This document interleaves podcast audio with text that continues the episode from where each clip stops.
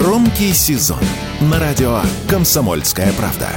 Громкие премьеры, громкие гости, громкие темы. Весь мир услышит Россию. Весь мир услышит радио «Комсомольская правда».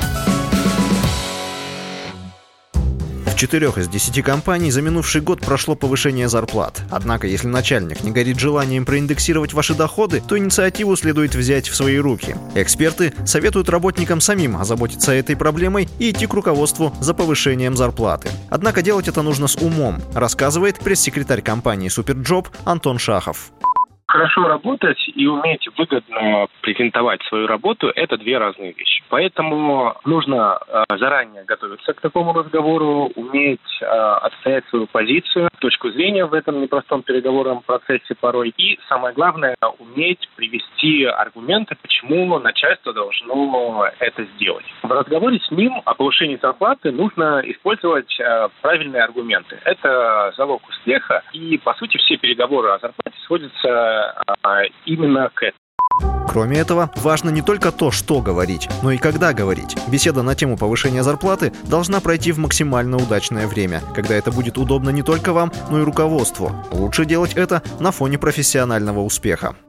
Нужно ориентировать по цифрам, то есть а, говорить, какие результаты принесла именно ваша работа. То есть самый простой пример – это когда приходит сотрудник и говорит, а, я, например, повысил продажи на 15%, а, за последние три месяца и последние а, полгода вообще в целом поддерживаю высокий уровень. Вы говорите о таких совершенно понятных, а, прозрачных для любого руководителя цифрах. Тут речь, конечно же, может идти не о продажах, а может быть речь идти о ключевых, скажем, показателях да, для вашей работы, которые часто называются, как минимум в бизнесе, KPI.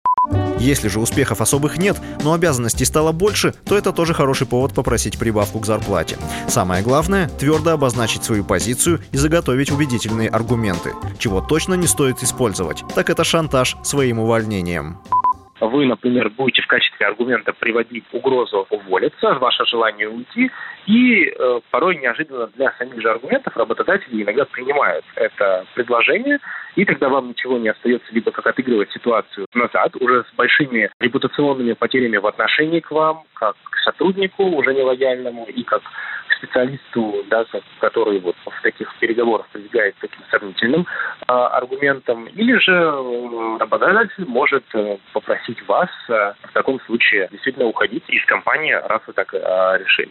Ну и, конечно же, очень сильно повышает шансы увеличения доходов повышение квалификации. Все руководители прекрасно понимают, чем больше знаний и опыта у сотрудника, тем он дороже для фирмы. Поэтому переставать учиться нельзя никогда. Василий Воронин, Радио «Комсомольская правда».